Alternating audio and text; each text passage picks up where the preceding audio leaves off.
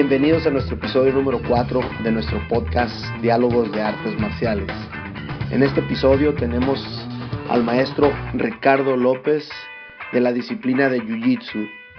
El maestro Ricardo es alumno directo del maestro Clark Gracie. Antes de empezar con nuestra entrevista, queremos dar un agradecimiento a nuestros fans. Empezamos con Tita Agudo, Chosky Oikion del Delta Team. Un agradecimiento también al maestro César Mendía, maestro David Rodríguez, maestra Mavi Silvas por sus comentarios. Muchísimas gracias. Empezamos con nuestra entrevista, episodio número 4. Espero lo disfruten. Buenos días, estamos muy contentos aquí con uno de los grandes del Jiu-Jitsu, con el señor Ricardo López y nuestro amigo Francisco García. Y vamos a empezar con, con, con una entrevista más de diálogos de artes marciales. ¿Qué tal amigos? Uh, como dice Roberto, exactamente tenemos aquí a un gran maestro. De hecho, en lo personal fue un maestro, mi primer maestro de Jiu-Jitsu, Ricardo López, cinturón negro del maestro Clark Gracie. Ricardo, ¿cómo estás? Muy bien, o sea, primeramente gracias por el espacio que me ofrecen a, a ambos. Eh, eh, déjenme decirles que son bienvenidos aquí a la academia. Gracias por venir y creo que lo vamos a pasar un rato muy ameno con ustedes. Voy a todo dar hoy domingo. Gracias por invitarme. Bien, pues vamos a, a empezar con, con, con una, una, una, pregunta muy interesante, ¿no? ¿Quién es Ricardo López? Fíjese, cuando leí esa pregunta, Francisco, dije, qué profundo, Francisco. eh, son de las tres preguntas existencialistas más grandes que hay. ¿Quién soy? ¿De dónde vengo? ¿A dónde voy? Decir quién es Ricardo López, así en la profundidad de las cosas, pues aún estoy por descubrirlo, Francisco, quién es Ricardo López, pero así a grandes rasgos te pudiera decir pues que es un ser humano sencillo, tranquilo, sin protocolo, y una amistad fácil, con inquietudes cívicas, sociales, una persona que anhela mucho la paz para este mundo, eh, una persona que quisiera aportar algo también, un factor de cambio, un factor de paz, para este mundo. Vaya, vivimos en el segundo país más violento del planeta. Es, esta, da, da pena decirlo. O sea, Siria es el, es el, país más violento del mundo, vaya, porque se encuentra en una guerra. Uh -huh. Después de Siria somos nosotros. Y Tijuana es la ciudad más violenta de toda la República. Entonces, ante esas circunstancias, la pregunta que surge siempre es, ¿qué voy a hacer yo? ¿De qué manera voy a ayudar a que esto acabe? ¿no? Y, y en verdad sí me gustaría tener un mundo, una sociedad más pacífica, con más justicia, entre todos nosotros y creo que Ricardo López es una persona que sí quiere aportar algo de paz a este mundo. Además que soy un ser con muchos defectos y creo que también con un poquito de virtudes. Y un ser humano, Francisco, ante todo, un ser humano. Ricardo López es un ser humano. No esperaba una, una respuesta menos como, como la que acabas de, de, mencionar. Una de las, de las de los fondos de esta pregunta que yo la, yo la planteo es eh, ¿Quién es Ricardo López? Yo sé que estudiaste Derecho, eres una persona muy educada, una persona con ese, ese toque que acabas de, mencionar.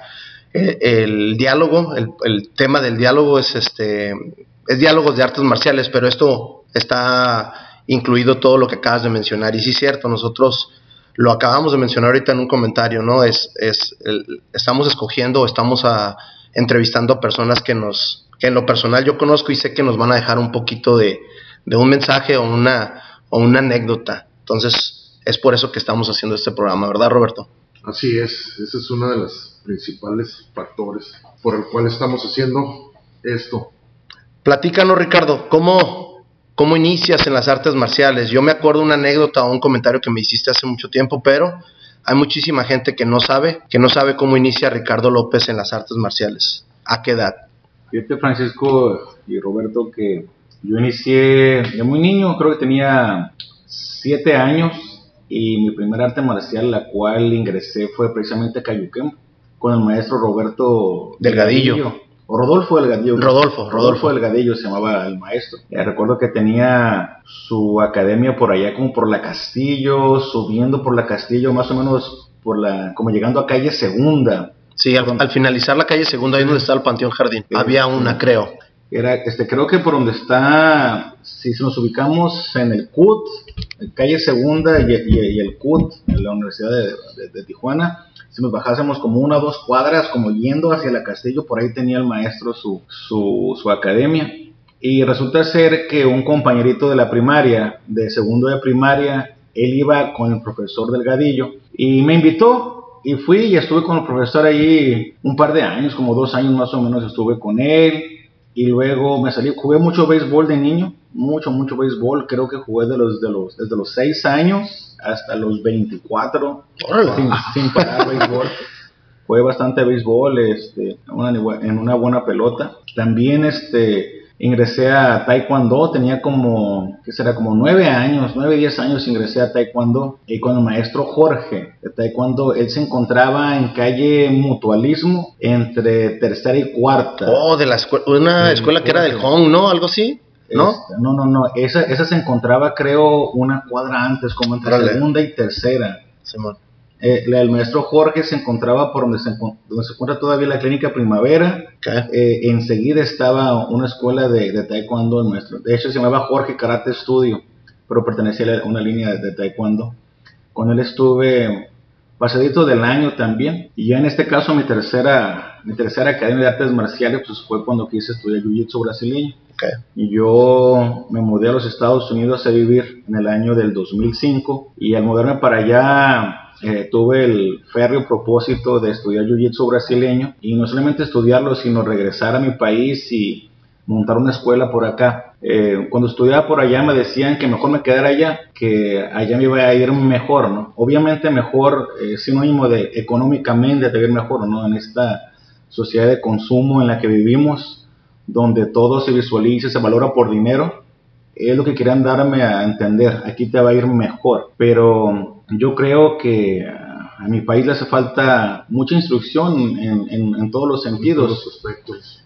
Y, creo que una obligación de, nosotros las personas que acudimos a, un pupitre, que estuvimos en una aula escolar, que fuimos a una universidad, una obligación de nosotros es aportar algo a la sociedad. Fíjate, Francisco, en nuestras, en nuestras universidades, eh, cuánto dinero del obrero, del campesino, del trabajador, se le quita a estas personas a manera de impuestos a diario. En cualquier compra es taxativo sus compras. ¿Para qué? Para van eh, esos impuestos van destinados a la educación. Van destinados a que tú vayas a una universidad pública como la que fui yo. Entonces, una vez estés egresado, desde ahí te olvidas, te olvidas de la sociedad y empiezas a tener una, una visión egocentrista.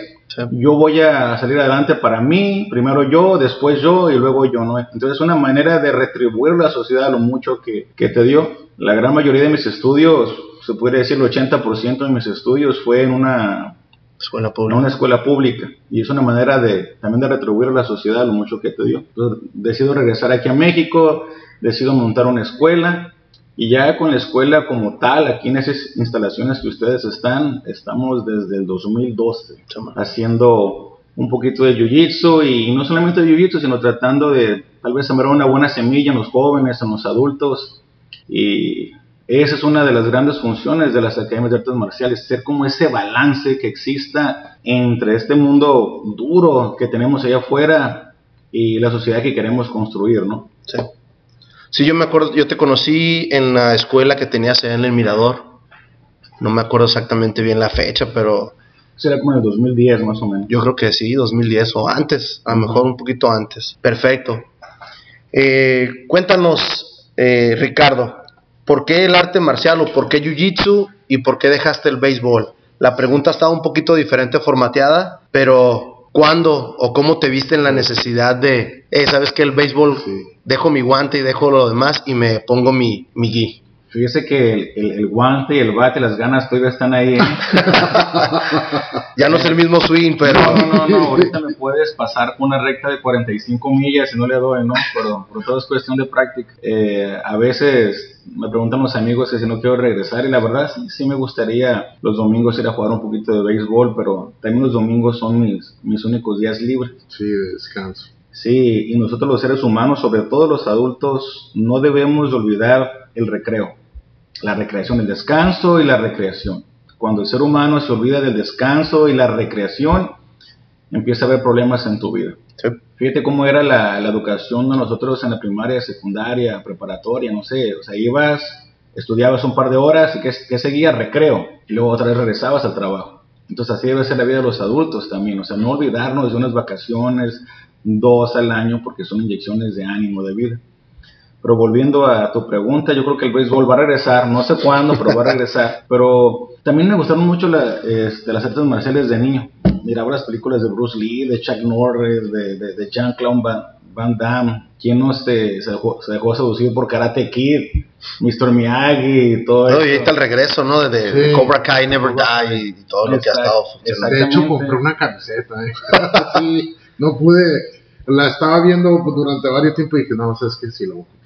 Sí, yo diría que, que las artes marciales deberán ser obligatorias en un país, siento que le da mucho balance a la, a la sociedad. Eh, me causó mucho impacto cuando fueron las Olimpiadas de Beijing en el año del 2008, que uno de los actores de los cómicos de Televisa, que se llama Facundo, bueno, acudió a Beijing y él les hizo un sinfín de broma a los chinos, bromas pesadas y los tipos reaccionaban con un temple, con una calma, con una educación, molestos, pero con educación, calmados.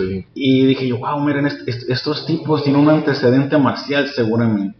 Y sabemos que en los países de Oriente, China, Japón, Corea, eh, tienen un antecedentes marciales muy común, inclusive hasta en las primarias, secundarias, se, se da como educación física lo que es el arte marcial yo me puse a analizar esa clase de broma que él hacía en un país latinoamericano, yo le hubiera dado un golpe al, tipo fácil. Mínimo. Sí. Fácil, yo hubiera un problema. Y fue precisamente por esas cuestiones que también dije, bueno, este, cuán importante es el arte marcial entre los seres humanos. O sea, es un balance, una tranquilidad, es, es saber afrontar los problemas de manera distinta. Entonces, desde chico, o sea, fui, fui cautivado por todo eso y este, porque miraba a los, profesores, a los, a los artistas marciales muy tranquilos, muy seguros, son las personas que menos se metían en problemas, son las personas que menos querían pelear en la calle, seguramente porque son los que tienen menos que demostrar.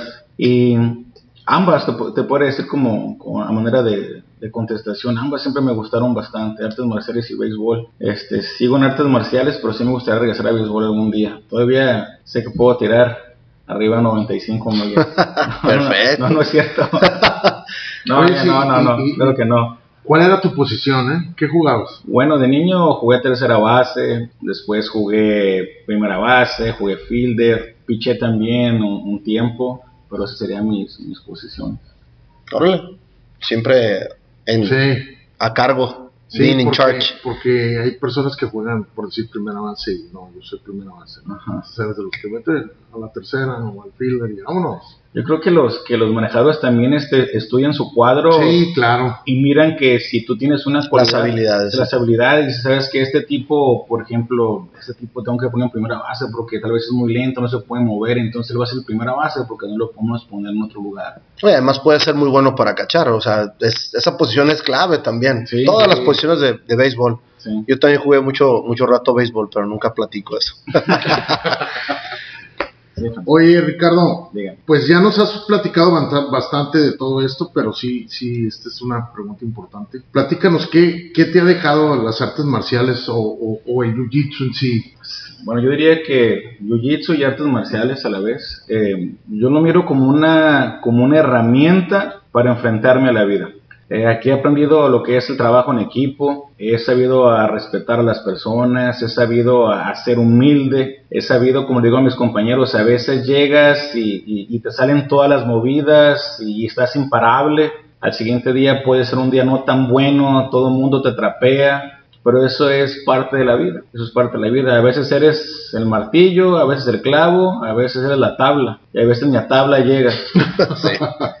Definitivamente sí. Y así, entonces humildad, respeto, trabajar en equipo y sobre todo reconocer los errores de cada cual. Eh, está el arte marcialista haciendo una cata, está en comita, está en combate, está en neguasa, está rolando, pero al final de cuentas está solo él ahí. Si están las enseñanzas del maestro, si está trabajo en equipo con, de sus compañeros, pero al estar ahí, si tú fallas, eres tú, tú fallaste. No hay quien echarle la culpa. Y nosotros los seres humanos somos buenísimos en echarle la culpa a alguien más. Si tú fallas en la vida, a alguien le echamos la culpa. Y no, las artes marciales me han enseñado que tú fallaste, tú corrige el error. La culpa es tuya y no culpar a nadie más. Eh, me han enseñado también este, la importancia de trabajar en equipo. Fíjate, para que tú y yo estemos aquí platicando, Francisco y, Roberto, eh, me gusta platicar con, con, gente que sea más inteligente que yo. Y por ahí me dijo un médico algún día que hay 21 órganos de nuestro cuerpo trabajando en equipo para que nosotros podamos platicar ahorita. O sea, el medio ambiente, imagínate aquí en nuestro planeta cuántas cosas están trabajando en equipo para que tú y yo podamos tomarnos un café o tener este podcast. Hay tantas cosas trabajando en equipo, el oxígeno, la fotosíntesis de las plantas, la Tierra en su movimiento de traslación, de rotación, cada una haciendo su trabajo. La, la, luna, el sol a cierta distancia, la atmósfera, todo en equipo. Y nosotros los seres humanos somos, somos los que menos queremos trabajar en equipo. Inclusive, ya perteneciendo a un equipo, somos los más envidiosos, los que damos la puñalada por la espalda, lo que hablamos a las espaldas de las personas del propio equipo. Entonces la importancia de trabajar en equipo es, es, es, es de, gran valía, es esencial. Decía un japonés que me gusta mucho escuchar, se llama Kyoji Kenji, decía que los japoneses no son más inteligentes que los mexicanos o que los colombianos o que los latinos. Es al contrario, yo creo que los latinos somos más pícaros, más astutos, eh, somos más inteligentes en ese sentido. Simplemente los japoneses son más disciplinados y trabajan mucho en equipo. Reconocen la importancia de trabajar en equipo. Y fíjense que esa, esa importancia de trabajar en equipo surge a raíz de ser un país atomizado. Es el único país en, en la Tierra que se ha levantado y ha estado destruido, atomizado su país. Entonces ahí entendieron lo que es trabajar en equipo. ¿Cómo, voy a, voy a levantar otra vez este país de los escombros? Trabajando en equipo, mirando a un hermano, un amigo en el que está enseguida, trabajando en equipo, solamente así. Asimismo, en la siguiente pregunta, Roberto, uh, perdón, Ricardo, este, platícanos, Ricardo, no hay muchos cinturones negros aquí en Tijuana de Jiu-Jitsu, tú eres uno de ellos. ¿Cuál fue o cómo ha sido tu proceso para llegar y adquirir ese cinto negro. Yo cuando te conocí personalmente eras cinto morado, luego estuve trabajando un rato contigo cinto café y es todo un procedimiento. Por lo regular los cintos negros en cualquier arte marcial, promedio andan unos 5 años, creo que en Jiu-Jitsu es como 10. Platícanos, 10 años estar en el tatami, está, está pesado. De hecho, a mí me tomó 12 años. Aclarando. 12 años. Este, bueno, avanzar en, en Jiu-Jitsu brasileño no es fácil, es un trabajo de, constancia, de aprender muchas cosas, de mucho aguante, de mucha paciencia, mucha, mucha paciencia. Mm, decía uno de mis autores favoritos, se llama Goethe, decía que, que, todo diablo debe ser paciente, o que no existe diablo que no, que no sea paciente. Que no sea paciente. Entonces la paciencia es algo muy importante que hemos de tener los que nos dedicamos a las artes marciales. Imagínate, Francisco, usted, Roberto, cuando no sé, de cinto blanco te ponen una tunda en comite un día viernes y estás de nuevo cuenta el lunes presente para aprender. Ay, vuelven a hacer comite, otra tunda peor que la del viernes pasado. Y estás otra vez firme el día lunes para aprender. ¿Qué pensará el maestro de ti, Francisco? Ah, este tipo quiere aprender me gusta para compadre este tipo, ¿eh? Me gusta y va y lo otra tunda peor y ahí está otra vez el lunes después de aprender. Bueno, la perseverancia, la perseverancia, eso, es muy importante. Entonces, llegar a, cinto negro en cualquier arte no es fácil. En jiu se toma alrededor de 10, 12 años. A mí me tomó 12, al profe Clark le tomó 15 años. El, al hermano del profe Clark, el profe Ralston, le tomó como 18 años. Wow. Eh, yo creo que dependiendo qué tan exigente sea tu maestro y bueno, qué tantas ganas eh, le pongas tú, qué tanto, qué tanto empeño le pongas. A mí me tomó 12 años, y, pero desde, desde que inicié este arte me enseñé a disfrutar mis cintas. Hay gente que le urge por ser morado, hay gente que le urge ser café, ser negro, yo nunca, yo nunca me sentí urgido por ninguna de las cintas. Creo que las cintas deben venir cuando deben venir y sobre todo disfrutar tus cintas porque creo que la, si llegas a, la cinta negra es la cinta en la que más tiempo vas a estar. En este caso, Jiu-Jitsu para cambiar de cinto negro a, a, la cinta coral, que sería la cinta negra con el séptimo grado. Te toma 32 años de cinto negro. Llegas a cinto negro, bueno, debes de quedarte ahí 32 años y hacer labores de benéficas, de expansión, de crecimiento para el arte y hasta entonces te dan la cinta coral. Imagínate entonces yo tengo 42 años de vida. Si yo llegase a hacer cinto coral, pues por ahí hasta los años, hasta que tenga 70 años, entonces en esta cinta voy a estar 32 años de pérdida y hay que disfrutarla bastante. Entonces disfruté mucho mi cinta azul, mi morada, mi, mi café, porque son cintas en las que estuve muy poco tiempo, 3, 4 años. Y pues ampliamente recomendable. ¿eh? claro que sí. Así que, que, que otra gente vive este proceso, ¿no? Fueron, fueron 12 años los míos. Perfecto. Muy bien, Ricardo. Entonces, las competencias. Esa es una pregunta que queremos hacerte porque has competido y sabemos que este que, que pues cada competencia tiene te deja algo, ¿no? ¿Cuál ha sido así como que se haya quedado bien marcada? ¿Cuáles de tus competencias que hayas dicho? Fíjese que la que la última, Roberto, eh, tuve el honor de competir hace fue en agosto en Las Vegas en el torneo mundial de Masters y recuerdo algo que me quedó muy muy grabado es este que llego al área de calentamiento obviamente es como unos 40 minutos antes de que vaya a iniciar, de que se va a iniciar el combate o la categoría y la gente que estaba en mi bracket, la gente que está en mi categoría, eh, todo, todos esto, muy amenos, esto, muy platicadores, con una actitud amigable. Y haciendo práctica con ellos, el, oye, fulano, este, ¿cuánto tiempo tienes de cinto negro? Pues yo de cinto negro tengo 25 años. Y tú, yo 22. y tú, yo 18.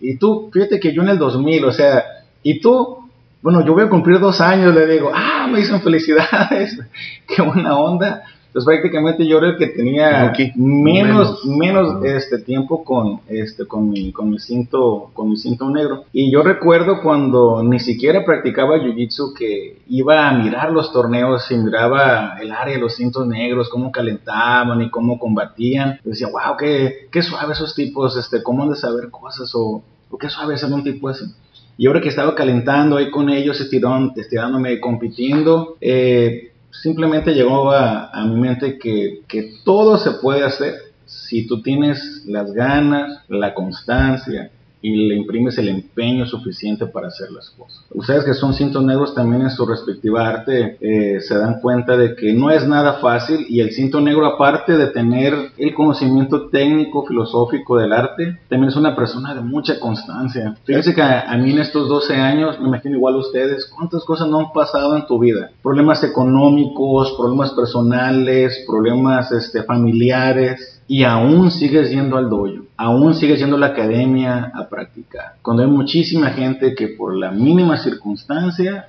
deja de ir. Entonces, eso fue lo que más me marcó, fíjate, este, el poder estar ahí y, poder eh, darme una inyección de vida, de ánimo, de decir, sí se pueden hacer las cosas, siempre y cuando tengas la constancia, el enfoque y la dedicación. Eso fue el, lo que más me el mensaje. el mensaje. Sí, y es que sí es cierto. O sea, te topas con gente con ya mucha experiencia o nuevos y, los ves con ese con esas ganas de seguirle, con esas ganas de seguirle. Sí, sí, sí. Y eso es lo que hasta cierto punto a una persona que ya tiene mucho tiempo volteas y dice, mira, este apenas empieza, yo, yo eh, quiero seguirle. Es como cuando vamos al compit, por ejemplo, hay eh, gente un buen torneo. 50-55 55, 60 y 60 en adelante y, si los ves calentando porque van a pelear, entonces dices, wow, claro. que, que así como dices, ¿no? Una inyección de vida, ¿no? Dicen que hay viejos jóvenes y jóvenes viejos. sí. Ricardo, una, con una de las cosas que nos estamos topando últimamente con la globalización, con la internet, ah, nos informamos o nos, nos llegan muchas invitaciones de muchos seminarios, de diferentes maestros, diferentes escuelas, diferentes estilos, hasta de Jiu-Jitsu. ¿Cuál ha sido o con qué maestro has, has entrenado, has tomado un seminario que te ha dejado y te ha sorprendido que digas, wow, este señor tiene una técnica impresionante, a lo mejor manejan diferente tipo de derribe, diferente tipo de ataque, defensa. ¿Hay alguno en específico? será difícil, Francisco, Digo, además de que tienes un muy buen maestro, es como, de hecho, de entrenar con Clark ha de ser también. Sí, fíjate que eh, he tenido la oportunidad de, estar en seminarios con, muchos maestros y, y, cada uno tiene su toque particular, cada uno tiene una esencia de su juego y un sentimiento de lucha este, muy particular y a cada uno se le absorbe eh, conocimiento. Pero fíjate que yo me, me, atrevo a ir un poquito más allá. A veces yo quedo maravillado con cintos cafés, con cintos morados, con cintos azules, con, con principiantes que manejan ciertas técnicas, inclusive a veces hasta mejor que un cinto negro. Y, natas, ¿no? O sea... Natas, natas, natas. Inclusive, eh, fíjense chicos que, que ha habido técnicas que se han mejorado con la participación y el aporte técnico de un principiante. En este caso, mi profe Clark un día me, mencionó que él estaba en Francia y estaba dando un seminario y estaba dando, estaba enseñando un tipo de estrangulación. Y, una muchacha le dice, profesor, o sea, lo, manda y me dice, así le estoy haciendo bien. Y el profe se le queda viendo y dice, a ver, eh, ¿cómo le estás haciendo, muchacha? Ah, sí. Dice, a ver, deja, deja trato esa forma y lo trate, ¿sabes qué dice? Como tú le hiciste, está mejor. Está mejor. Entonces esta muchacha era nueva, era un cinto blanco, entrando a su primer seminario y dice que Clark denominó este, este show como Rapunzel Choke. Porque la muchacha era mucha rubia, de pelo lacio, así, rubio, entonces dijo como la muñequita Rapunzel, dijo, ese va a ser Rapunzel Choke, entonces. entonces a lo que voy, eh, cada cinto negro o o persona famosa con lo que he entrenado, le aprendo, le aprendo algo, pero también a veces me quedo maravillado con cosas que hacen cintos blancos, cintos morados, cintos azules, que inclusive lo hacen mejor que, que, un cinto negro. En general, o sea, admiro la técnica de todos y el aporte que le dan al arte todos. Claro, claro, y no, muchas, muchas personas, muchos maestros tienen una, una llave en particular y es la que hacen. Y tienen diferente juego de defensa, diferente juego de ataque, y es una de las cosas que más me gusta y me apasiona del, del Jiu-Jitsu, la verdad. Está, es un juego muy, muy completo. una técnica, un arte muy, muy completo, la verdad. Oye, Ricardo, tus experiencias, sé que también has sido muchos seminarios y estás siempre a la, a la vanguardia, ¿no? De lo que viene siendo la, la, la palabra así en general, Jiu-Jitsu. Tus experiencias que te han dejado los seminarios. Eh, Fíjate que al, momento que yo viajo y me invitan aquí en la República a dar seminarios, aparte de ir a conocer mi, México, que lo quiero bastante y, entre más viajo, más lo quiero y, más quiero defenderlo. Eh, conocer gente que practica la misma arte, que se apasionan igual, que tienen ese deseo ferviente del conocimiento, a pesar de múltiples circunstancias que les impiden. ¿eh? He ido a comunidades alejadas eh, donde hay grandes rezagos, que tienen dificultades económicas y aún así ellos quieren aprender, aprenden de videos, eh, tienen que ir a trasladarse horas para poder tomar una clase con un maestro, cuando va algún cinto negro cerca de su área, van, se trasladan tres, cuatro horas en camión para ir a aprender. yo creo que yo termino recibiendo más de ellos en cuestión de sacrificio, en cuestión de, querer aprender, en esa constante superación que, tienen ellos como deseo, termino aprendiendo más yo de todas esas personas que lo que yo les puedo aportar. Eh, también al, al, dar seminarios empiezo a dejar amigos por todas partes. De hecho, el año pasado me invitaron a Colombia, uno, una, pareja de colombianos que han venido aquí a, nuestra ciudad de Tijuana porque ellos tienen familiares aquí. Me invitaron a que fuera ya a Colombia, me trataron tan bien, una experiencia prácticamente para vivirla de nuevo, ir a Colombia, otro país, al Cono Sur, dar un seminario ya con los hermanos colombianos y mirar que prácticamente somos uno. Exacto. Somos una gran nación. A donde quiera que voy, eh, me, me siento hermanado con todos ellos y y es un aprendizaje mutuo. Yo voy y enseño mis técnicas, las cosas que a mí me han funcionado, pero ellos me enseñan tantas cosas de la vida también. Su gastronomía, su, su cosmovisión, la manera de ver las cosas, cómo con ellos en sus casas, me traslado a conocer los puntos turísticos lindos de su área. Y al final de cuentas creo que el que termina aprendiendo más soy yo.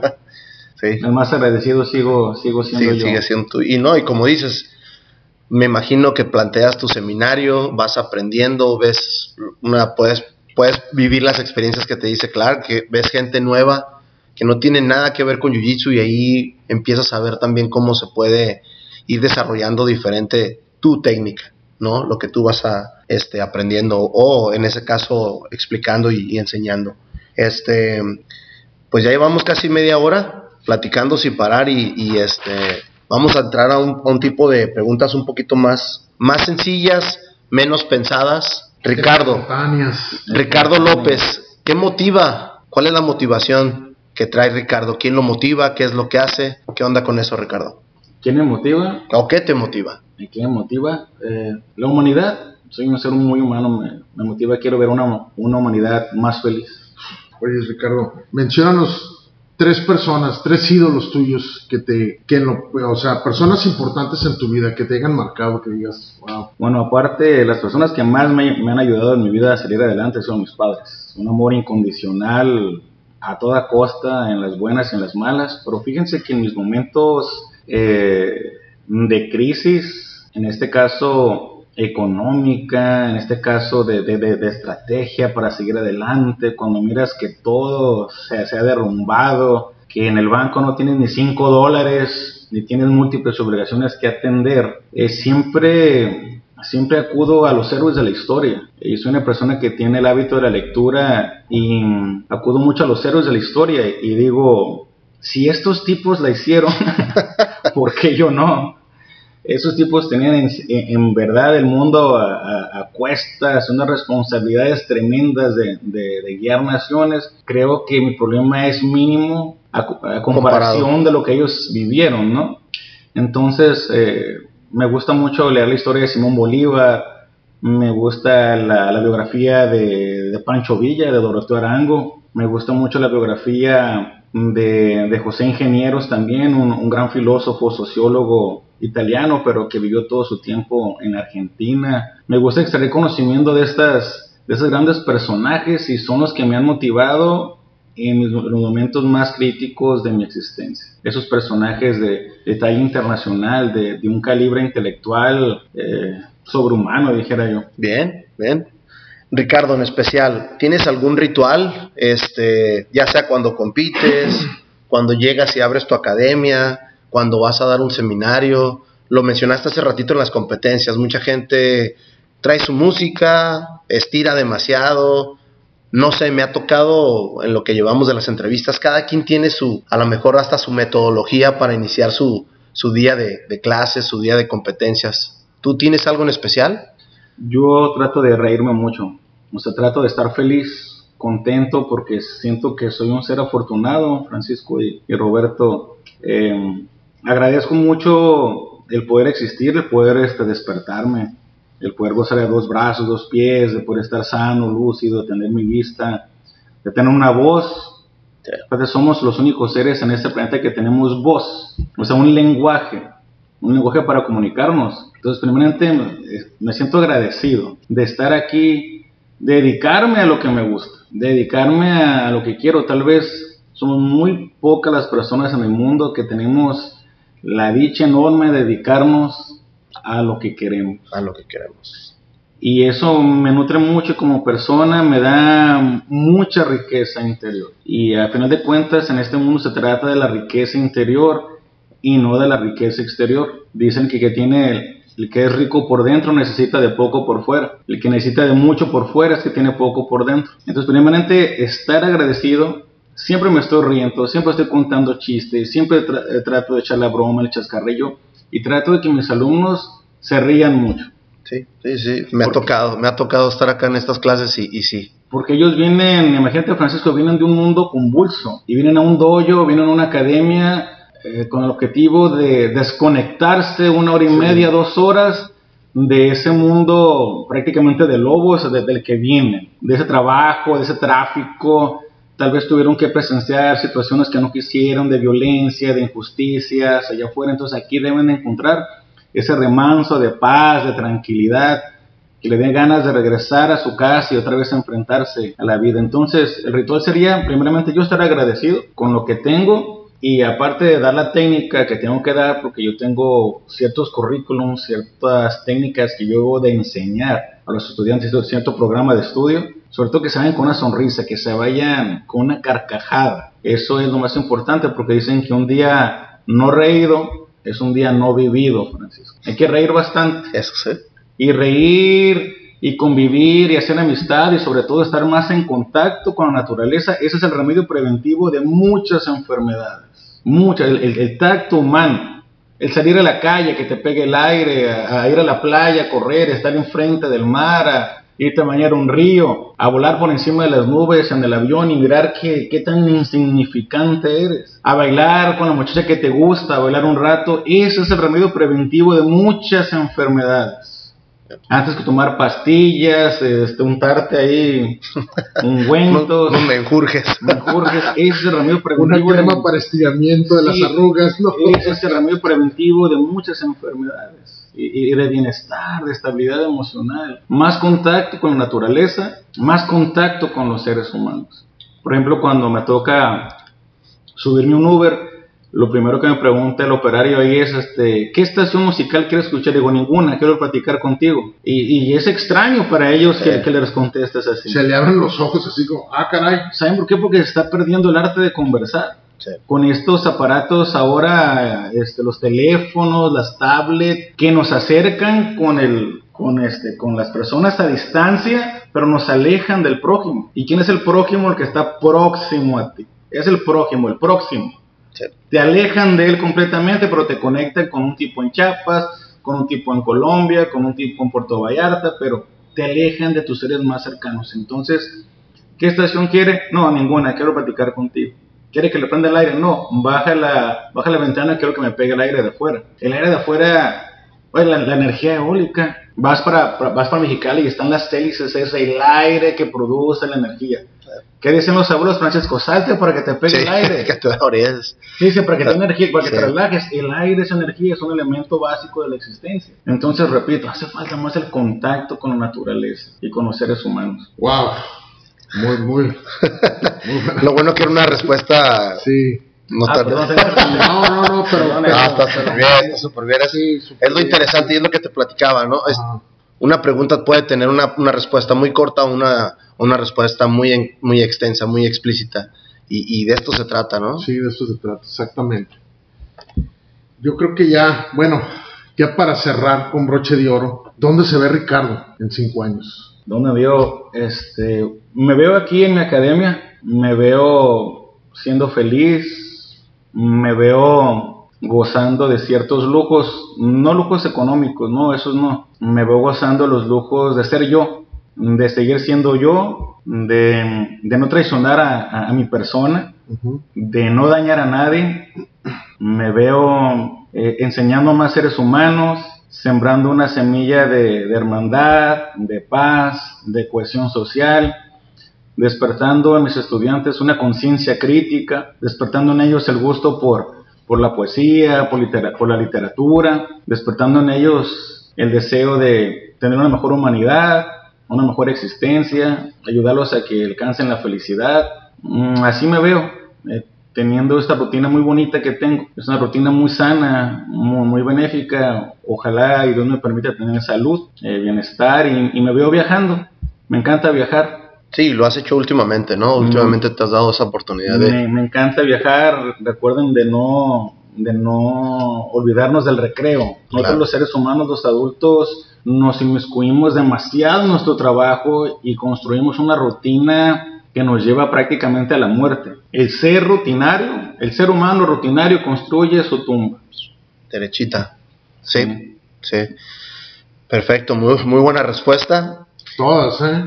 Ricardo, último mensaje, la gente que no te conoce, que la gente que por primera vez te va a escuchar, que no, pues Tijuana sigue creciendo mucho y esto no nada más se queda en Tijuana, ahorita lo estamos haciendo un poquito hasta cierto punto local, pero la gente que no te, que no te, que no te conoce todavía, el último mensaje de Ricardo hacia la gente que lo empieza o lo va a empezar a seguir.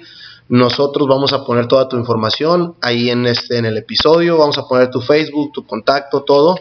El último mensaje que Ricardo quiere aprovechar de esta de este diálogo de artes marciales. Bueno, el mensaje que yo le pudiera dar a la gente, a los, a los escuchas, a los que están sintonizando aquí diálogos de artes marciales, sería un mensaje que una vez me dio mi abuelo. Mi abuelo fue una persona muy, muy culta, muy inteligente, ya murió. Y un día platicando con él por teléfono, le dije, abuelo, eh, a la distancia, ¿no? Él vivía como a 1500 kilómetros de aquí. ¿Que ¿Qué consejo me puede dar usted en la vida para ser feliz? Y me dijo, no te engañes a ti mismo. Sé quién eres. Y ya lo dijo, como dijo William Ospina algún día, citando a Píndaro. Es un dicho de hace más de 25 siglos. Dijo, llega a ser quien eres. Llega a ser quien eres. Mi abuelo me dijo, no te engañes a ti mismo y Píndaro dijo, llega a ser quien eres. Porque dentro de cada persona vienen ya incrustadas unas letras, una sentencia que te dice quién eres. Entonces tú debes buscar dentro de ti para saber quién eres. No querer ser Juan, no querer ser Pedro, no querer ser Francisco. Tú eres un ser individual, único, Único. particular, irrepetible. Aunque tengas un gemelo en la vida, bueno, de todos modos tienes una mirada distinta, un timbre de voz distinto, un paladar distinto, un pabellón auricular distinto, anhelos distintos, bailas distinto. Entonces llega a ser quien eres. Y la educación, tanto los profesores de primaria, secundaria, universidad, como nosotros, profesores de, de karate, de dojo, de artes marciales, nosotros debemos ayudar a las personas a descubrir quiénes son. Porque la sociedad en la que vivimos te va a decir, no, estudia algo que te deje dinero. Sí. Eso eres tú, alguien que te deje dinero. No, no, no, no, no.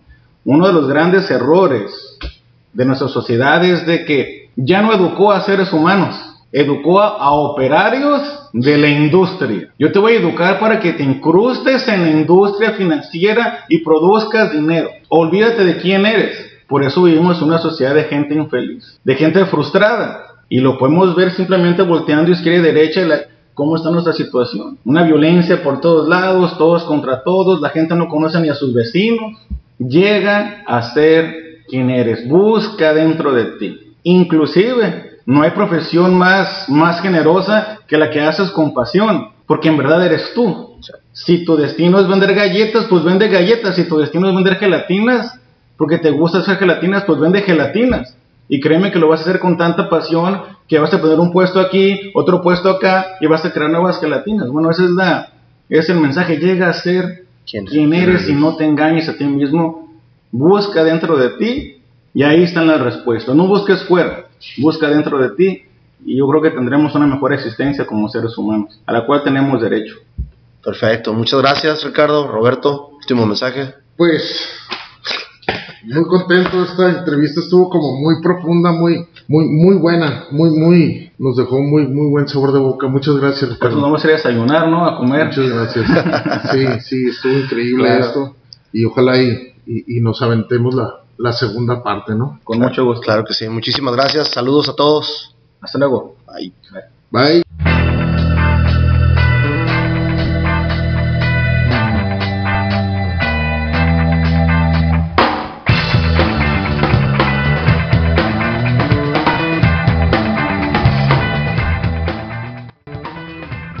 Gracias por acompañarnos en nuestro episodio número 4 de nuestro diálogo de artes marciales, nuestro podcast.